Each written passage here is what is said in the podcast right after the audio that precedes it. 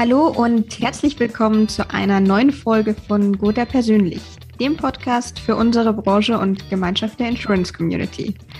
Mein Name ist Stefanie Gasteiger, Redakteurin bei der New Finance Mediengesellschaft und zur heutigen Folge freue ich mich sehr, Frank Edelmeier, Leiter des Bereichs Komposit Mobilität bei der Gotha, begrüßen zu dürfen. Lieber Edelmeier, bevor Sie gleich zu Wort kommen dürfen, gebe ich direkt mal die Nominierungsfrage von Abdul Kadir Chebi weiter. Er war zum Interview hier in seiner Funktion als Bereichsleitung Analyse und Beratung für das Ratinghaus Assecurata. Und ja, mit Ihnen als Mobilitätsexperte hat er sich jetzt die Frage überlegt, welche nachhaltigen Elemente sind denn bereits heute in den Produkten der Gotha enthalten? Ja, sehr schön. Danke, Frau Gasteiger. Also den, den Ball nehme ich natürlich gerne auf, denn äh, die Mobilität ist ein großes Thema und äh, ist gerade unter Nachhaltigkeitsgesichtspunkten auch schon lange ein großes Thema. Und wenn Sie da die Frage stellen, was ist heute schon enthalten, also da kann man eigentlich durchaus anfangen bei der ganz klassischen Autoversicherung, denn die zahlt aus unserer Perspektive schon sehr lange auf Nachhaltigkeit sehr konkret ein. Das beginnt beispielsweise damit, dass in der Kfz-Haftpflichtversicherung Umweltschäden mitversichert sind. Ja, also nicht nur der Schaden am Fahrzeug des anderen oder an anderen Elementen wird bezahlt, sondern auch, wenn die Umwelt beeinträchtigt wird, zahlt das die KH-Versicherung. Das ist Also die Basis für, ich sag mal, nachhaltigen Versicherungsschutz, dass, mhm. äh, dass da ein Haken dran gemacht werden kann. Aber auch in der bisherigen Produktgestaltung in der Autoversicherung steckt viel Nachhaltigkeit. Nehmen wir mal das Schadenfreiheitssystem, was wir in der deutschen Autoversicherung äh, in der Breite ja nun mal haben. Weniger Schäden heißt weniger Ressourcenverbrauch und das wird für den Kunden belohnt. Er zahlt am Ende weniger. Mhm. Und das setzt sich dann auch fort, wenn man andere Kriterien im Produkt Kfz sich anschaut, also eine Typklasse. Ja, eine Typklasse stuft ein Fahrzeug ein und Autohersteller werden dort angeregt, reparaturfreundliche Autos zu produzieren. Denn die Typklassen werden jedes Jahr überprüft.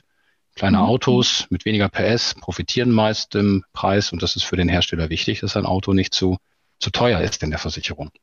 Also ich sehe da schon viele Ansatzpunkte. Man könnte noch über Regionalklassen gehen, wo das gleiche auch Ansätze sind für Politiker in Städten und Gemeinden, um Unfallschwerpunkte zum Beispiel zu entschärfen, damit ihre ganz persönliche kleine Regionalklasse nicht äh, herausragt in Deutschland, was Preisniveau angeht. Mhm. Und ganz wichtig ist dann natürlich das Individuum selbst. Also Sie und ich, wenn wir Auto fahren, dann werden wir gefragt, wie viel Kilometer planen wir denn zu fahren? Und wenn wir weniger fahren, also schonender mit der Ressource Mobilität umgehen, dann wird es einfach billiger. So hat man heute schon, glaube ich, im klassischen Produkt viel drin. Aber jetzt lassen Sie mich trotzdem vielleicht noch kurz den Schwenk machen auf die ganz aktuelle Produktwelt bei der Gotha. Denn sehr da ist Nachhaltigkeit äh, ein sehr großes, großes Element, vor allen Dingen getrieben durch die E-Mobilität. E-Mobilität ist äh, eigentlich die Methode der Zeit, um im Mobilitätssektor nachhaltiger zu werden. Denn solange die Fahrzeuge dann auch, ich sag mal, einen ordentlichen Lebenszyklus gehalten werden, ist der über die gesamte Wertschöpfungskette gesehen ein E-Fahrzeug schon nachhaltiger als ein Verbrenner. Und wir haben uns bei Gotha da entschieden, dem Kunden einfach alle Sorgen zu nehmen die er mit E-Mobilität haben kann. Das ist vor allen Dingen die Batterie. Da haben wir alle wenig mhm. Erfahrung. Was mhm. passiert eigentlich bei so einer Batterie, wenn da mal ein Unfall passiert und man sieht vielleicht auch dramatische Bilder in dem einen oder anderen Video. Und so haben wir das Produkt ausgestattet seit 1.7. diesen Jahres mit einer All-Risk-Deckung für die Batterie. Egal was passiert, der Kunde kann sich sicher fühlen. Bis 25.000 Euro decken wir alles an der Batterie an der Stelle und damit, das kann man unterstellen, sind alle heute gängigen Batterietypen auch, auch wirklich abgedeckt, die so in den Fahrzeugen verbaut sind. Aber das kommt dann noch weiter, wenn, wenn doch was passiert, der Löschcontainer wird übernommen, die Entsorgung wird übernommen. Also auf der Produktseite muss man sich mit diesem Produkt wirklich keine Sorgen machen als Endkunde, dass man da noch ein Risiko bei sich hätte. Und der letzte Faktor, den es dann auch mit Blick auf Nachhaltigkeit hat, naja, so ein E-Fahrzeug ist sicherlich manchmal auch ein bisschen teurer am Anfang in der Anschaffung. Wir möchten als Gotha fördern, dass die Kunden sich damit auseinandersetzen und das auch am Ende anschaffen. Und so machen wir die Versicherung an der Stelle einfach billiger. Ja, ein echter Stromer bringt bei uns 20 Prozent Beitragsvorteil. Und wenn es ein Hybridfahrzeug ist, zumindest fünf. Mhm. Das ist eine Investition. Denn wir wissen eigentlich heute, dass diese Preisvorteile sich nicht aus dem Schadenbedarf rechnen lassen. Aber wir wollen das Ganze fördern, damit sich der Kunde leichter zu entscheiden kann. Und das macht vielleicht das Paket auch rund. Ne? Im klassischen Produkt schon viel drin. In E-Mobilität legt man jetzt richtig was auf den Tisch und damit kann der Kunde schon in Mobilität was tun. Ja, richtig. Mhm. Also wie Sie gerade gesagt haben, das macht das Produkt rund. Spannend zu sehen, dass man sagt, man hat im Basisprodukt schon Ansätze, die an und für sich schon nachhaltig sind, die aber vielleicht gar nicht unbedingt jetzt das Label erstmal so an und für sich haben oder aufzeigen direkt. Dann hat man die E-Mobilität, was ja schon weit gedacht ist, aber auch schon sehr weit angekommen ist in der Gesellschaft. Und dann eben nochmal den Ausblick mit der Förderung. Jetzt nochmal ganz konkret gefragt, was sind denn oder gibt es auch schon Ideen für morgen? Ja, also da Nachhaltigkeit in dem Interesse unserer Kunden ein großes Thema ist, ist es auch für uns als Versicherer ein großes Interesse, da Möglichkeiten zu geben, dass der Kunde, ich sag mal, auch in seiner Mobilitätsversicherung nachhaltiger immer werden kann. Ideen für morgen sind zum Beispiel ein weiterer Ausbau von ressourcenschonendem Umgang im Reparaturfall. Ja, wir nutzen heute schon über ein sehr professionelles Werkstattnetz die Möglichkeit, dass man eben günstig repariert, dass man eben bei den Teilen sorgsam umgeht und haben gerade auch im Produkt den sogenannten Beulendoktor eingeführt. Also das heißt, wenn Sie da mal eine kleine Beschädigung haben, muss vielleicht nicht direkt der neue Kotflügel her, der produziert werden muss, sondern über eine gute Technologie wird das Ganze äh, ausgebeult und in der Regel sogar für einen sehr kleinen Selbstbeteiligungsfaktor des Kunden von 50 Euro. Mhm. Ähm, und mit Blick nach vorne ist unser großes Thema eigentlich Telematik. Ja, weil Telematik ist die Möglichkeit, durch das individuelle Fahrverhalten des Kunden ihm Hinweise zu geben und ihn dafür zu belohnen, ressourcenschonender mobil zu sein. Also defensives Fahrverhalten wird belohnt. Natürlich Unfallfreiheit, klar, wird belohnt. Es gibt aber auch aktive Hinweise auf Spritsparmöglichkeiten oder auf gefährliche Unfallpunkte. Und da ist man eher schon fast als Berater unterwegs, als Versicherer und schafft es über die Zeit, dem Kunden vielleicht ein bisschen dabei zu helfen, für sich selber sicherer zu fahren und nachhaltiger auch für die Umwelt unterwegs zu sein. Und über Spritsparmöglichkeiten freut sich aktuell vermutlich jeder. ja, natürlich, klar. Also das ist in der deutschen Autoversicherung äh, oft so. Ne? Also das ist, äh, geht viel um den Preis. Aber Preis ist an der Stelle nicht alles. Ich erlebe schon, dass dieses Thema Nachhaltigkeit den Kunden durchaus auch darüber nachdenken lässt, was sie ihm wert ist.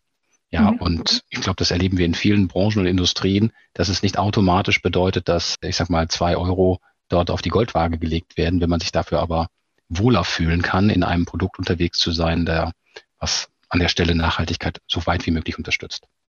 Mhm. Ich finde es spannend, dass man in verschiedenen Bereichen, also jetzt auch im Mobilitätssektor eben wieder erkennt, es gilt in Sachen Nachhaltigkeit offenbar generell die Devise Kleinvieh macht auch Mist. Also erstmal wie beim Beulendoktor schauen, was kann man noch reparieren, wo kann man Ansätze finden, ohne jetzt mal wirklich aufs große Ganze zu gehen. Sie haben gesagt, wichtig ist, was der Kunde will, aber wie erkennt man denn oder wie erkennt die Gotha denn den Bedarf und entwickelt Ideen, was der Kunde eigentlich braucht und will? Ja, also wir versuchen mit unserer Produktentwicklung eben genau da zu sein, nah am Kunden und nah am Markt.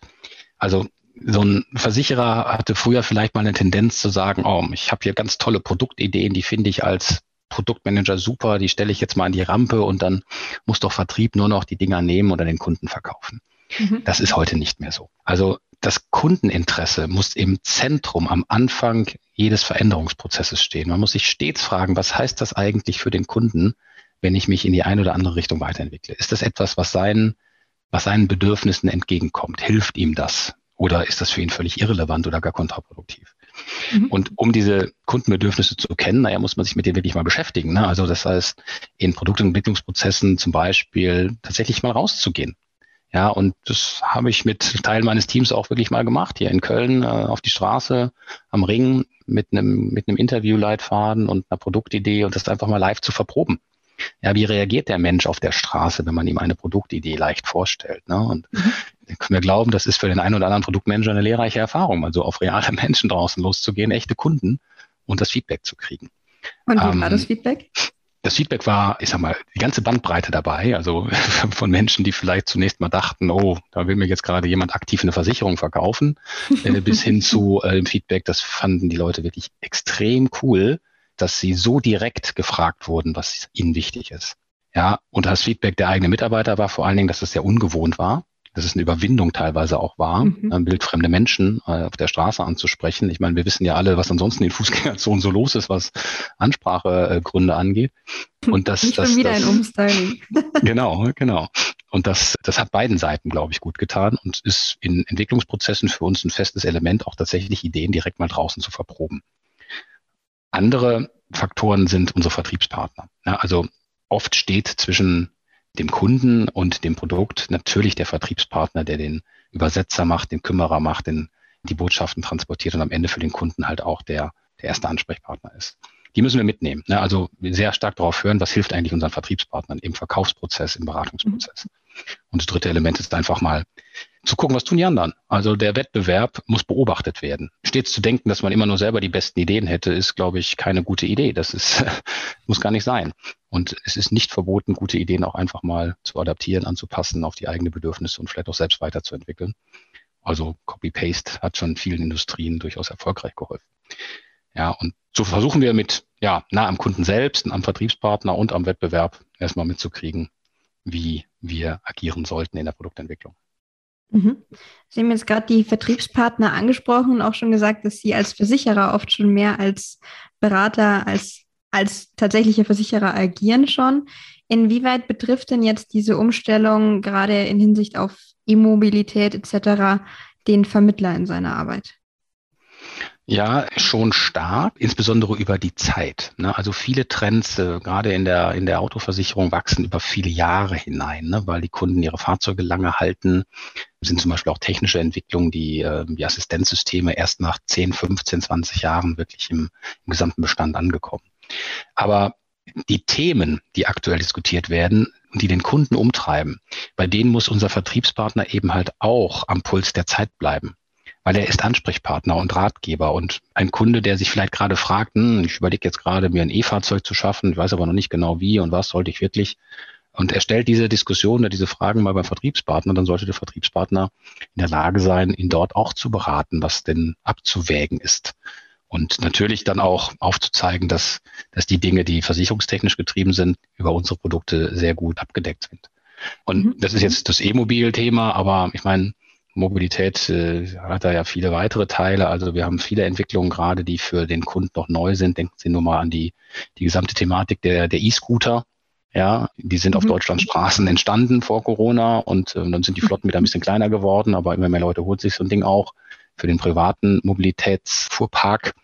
Und auch da eine Lösung zu haben und sagen, hier, da gibt's eine perfekte Strecke bei Gotha, wie man das Produkt simpel abschließen kann oder auch sich das Filtern in der Agentur holen kann, wenn man das möchte.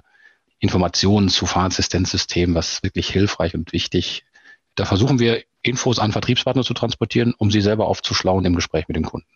Mhm. Ähm, ja, und Ratgeberrolle auch ausführen zu können. Denn das ist schon ganz schön kompliziert, was teilweise technisch passiert. Und, und zu verstehen, wie so eine Telematiklösung inhaltlich läuft, ist echt nicht trivial.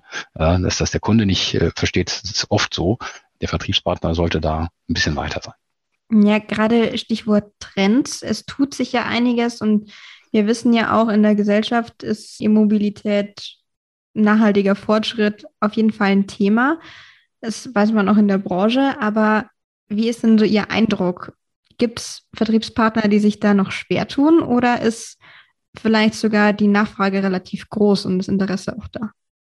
Also wenn ich mir einfach mal so Messzahlen anschaue mit Blick auf E-Mobilität, dann sehe ich, dass in den Verkaufszahlen von Neufahrzeugen jetzt in den letzten Monaten erstmalig tatsächlich die reinen Stromer den größten Anteil übernommen haben. Ja, mhm. also da sind wir jetzt im Bereich reiner Stromer bei 30, 35 Prozent Anteil bei den Neufahrzeugen. Und das heißt, die Benziner- und Dieselfahrzeuge kommen erst dann deutlich danach, Hybrid noch dazu. Also der, der langsam steigende Trend des echten Stromers im Neuverkauf, der ist unaufhaltsam, der geht weiter. Und ich meine, wir kennen ja alle die Diskussion der Hersteller, wann sie dann aufhören werden, echte Verbrennungsmotoren anzubieten. Da mhm. ändern sich vielleicht die Jahreszahlen ab und zu mal, aber sie werden eher kleiner. Ja, und auch die politischen Rahmenbedingungen stützen das Ganze natürlich. Also wir müssen schon ganz klar davon ausgehen, dass das Ende des Verbrennungsmotors wirklich kommen wird. Heißt automatisch, die Technologie E ist für die nächsten Jahre die Breitentechnologie im Neugeschäftsverkauf. Dass wir noch viele, viele Bestandsfahrzeuge über viele Jahre haben werden, die Verbrenner sind, ist klar. Ja, nicht jeder kauft sich sofort ein neues Auto, nur weil der Hersteller äh, den Neuverkauf von einem Benziner einstellt. Mhm. Servicing wird ja noch viele Jahre weitergehen. Aber der Trend ist unaufhaltsam und deswegen sind wir jetzt vor der Welle und haben halt Produkte gebaut, die, glaube ich, das kann man schon sagen, da eher führend im Markt sind, was Entdeckungsinhalte und jetzt auch, ich sag mal, Preismöglichkeiten angeht. Versuchen unsere Vertriebspartner damit zudem aufzuschlauen und auch nach außen abzustrahlen, dass Nachhaltigkeit für die Gotha wirklich eine große Rolle spielt. Und das ist in der Genetik unseres Unternehmens verhaftet. Ja, mit Deutschlands größter Windkraftversicherer und äh, über 200 Jahren ist man an der Stelle irgendwo weit weg von der reinen PowerPoint-Welt, was Nachhaltigkeitsaspekte angeht.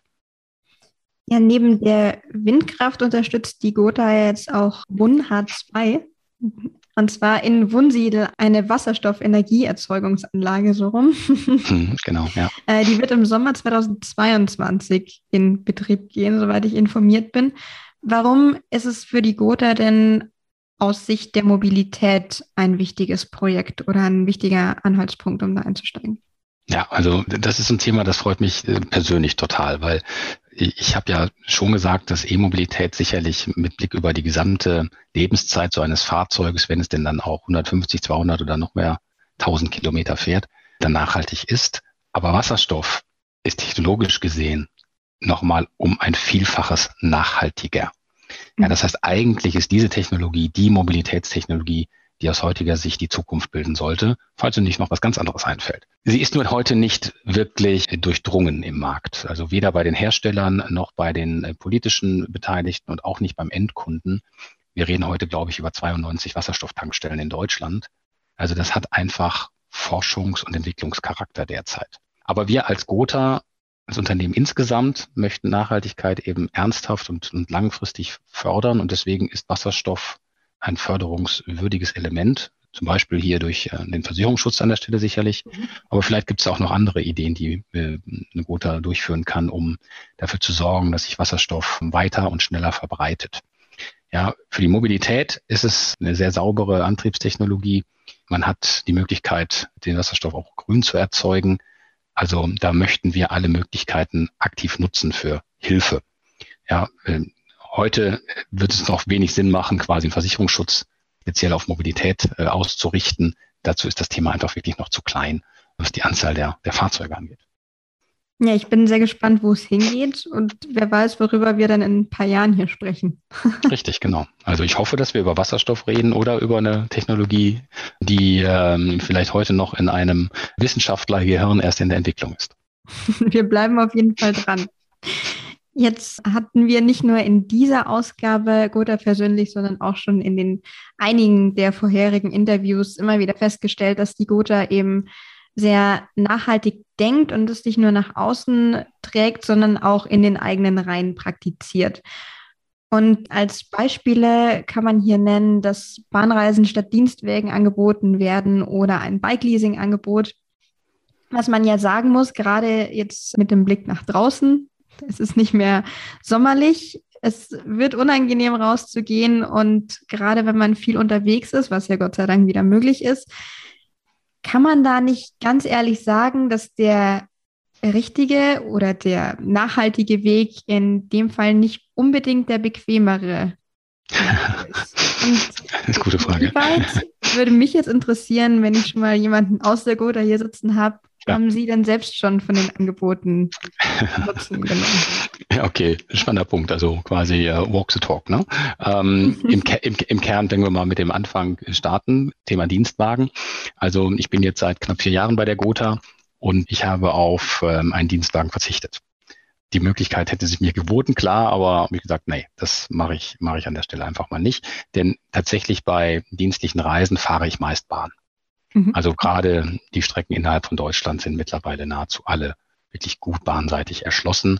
Sollte es notwendig sein, ist das selten mal ein Mietwagen der Fall. Flüge nahezu gar nicht mehr. Also das hat sich jetzt, glaube ich, auch durch Corona nochmal stark gepusht, dass die Flugintensität innerhalb von Deutschland insgesamt stark runtergegangen ist. Und ich sehe da also mit ganz, ganz seltenen Ausnahmen auch keine Bedarfe mehr für irgendwie innerdeutsche Flüge oder sowas. Mhm. Und wenn alles andere reist, dann nutze ich halt das eh vorhandene Privatfahrzeug. Ja, also das ist, glaube ich, auch ein Element, dass man nicht noch ein zusätzliches Fahrzeug jetzt eben über, einen, über einen Dienstwagen damit reinnimmt. Unsere Dienstflotte wird im Übrigen auch gerade auf E-Mobilität umgebaut. Also stark gefördert, dass Kunden, äh, dass, dass Kollegen, die sich für ein Dienstfahrzeug entscheiden, möglichst auch da einen Strom annehmen. Mhm. So ein paar andere Sachen, die ich einfach ganz praktisch finde aus dem Alltag heraus. Also man immer mal sowas wie die Kantine, ne, die wird natürlich nachhaltig betrieben. Das finde ich super. Also, und da nutze ich auch die Angebote, wenn das, wenn die Zutaten eben aus dem lokalen Umfeld kommen und mhm. natürlich in wiederverwertbarem Equipment gereicht werden. Das ist, sollte selbstverständlich sein mittlerweile. Oder dass wir Papier so weit wie möglich äh, reduzieren müssen. Ja, da sind wir heute noch nicht so weit, wie wir sein sollten, finde ich. Also können wir schon noch mehr tun. Aber im, im Kern, im Kern macht das sicherlich viele Möglichkeiten aus, wo man ganz konkret noch Nachhaltigkeit ausbauen kann im Laufe der Zeit. Mhm. Aber es klingt ja ganz danach, als wäre es für Sie jetzt keine große Umstellung oder ich sag mal ganz drastisch Belastung, sich dann nachhaltig anzupassen? Nein, also das ist nicht schwarz-weiß. Ne? Also man ist sicherlich da nicht auf einem radikalen Weg. Also auch ich fliege noch in den Urlaub oder bin noch in den Urlaub geflogen, auch im letzten, na, im vorletzten Jahr ehrlicherweise. Mit Blick nach vorne habe ich auch nicht vor, darauf komplett zu verzichten. Aber da, wo wir beitragen können und es eben von Mitarbeitern und Kunden relativ gut akzeptiert wird, dann sollen wir es doch einfach mal tun. Mhm. Ja, und, und nicht so viel darüber reden, wo es vielleicht schwierig ist oder gar nicht geht. Das andere folgt dann schon. Ja, und ich erlebe da gerade auch die nächste Generation, wenn ich mir meine Kinder anschaue, von Anfang an bereits so ausgestattet und so gebrandet, wie, wie wir das vielleicht gerade erst selber lernen oder, oder durch Veränderungsprozesse eben quasi erfahren finde ich auch, ist gut, wenn meine Kids mir manchmal mal sagen, hör mal, Papa, komm, lass uns mal mit dem Fahrrad fahren statt mit dem Auto. Sehr gut. Ja, Herr Edelmeier, ich bin mit meinen Fragen für heute soweit durch. Aber als aktueller Interviewgast haben Sie ja jetzt noch die Möglichkeit, den nächsten Interviewgast Ihrer Wahl zu nominieren und das Ganze mit einer Frage. Für wen haben Sie sich denn entschieden und worauf hätten Sie gerne eine Antwort? Ja, also ich wusste ja, dass wir eben über Nachhaltigkeit äh, in den Produkten bei Versicherern hier heute sprechen würden und ich möchte gern den Ball weitergeben, jetzt tatsächlich mal an einen Vertriebspartner. Und zwar auch dort, ähnlich wie wir als guter Mittelständler sind, an einen mittelständischen Makler, um herauszufinden, wie ist das denn aus seiner Perspektive? Und zwar ganz konkret für ihn selbst oder auch für sein mittelständisches Unternehmen und seine Kunden. Also konkret wäre meine Frage, welche Rolle spielt das Thema Nachhaltigkeit heute und morgen in seinem Haus, für, für ihn ganz persönlich als Mensch, für ihn nach innen betrachtet auf sein Unternehmen und eben auf den einen oder anderen Kunden. Und ausgeguckt habe ich mir dafür Mike Ramsey vom ähm, Unternehmen Ramsey Assekuranzmakler aus Bremen.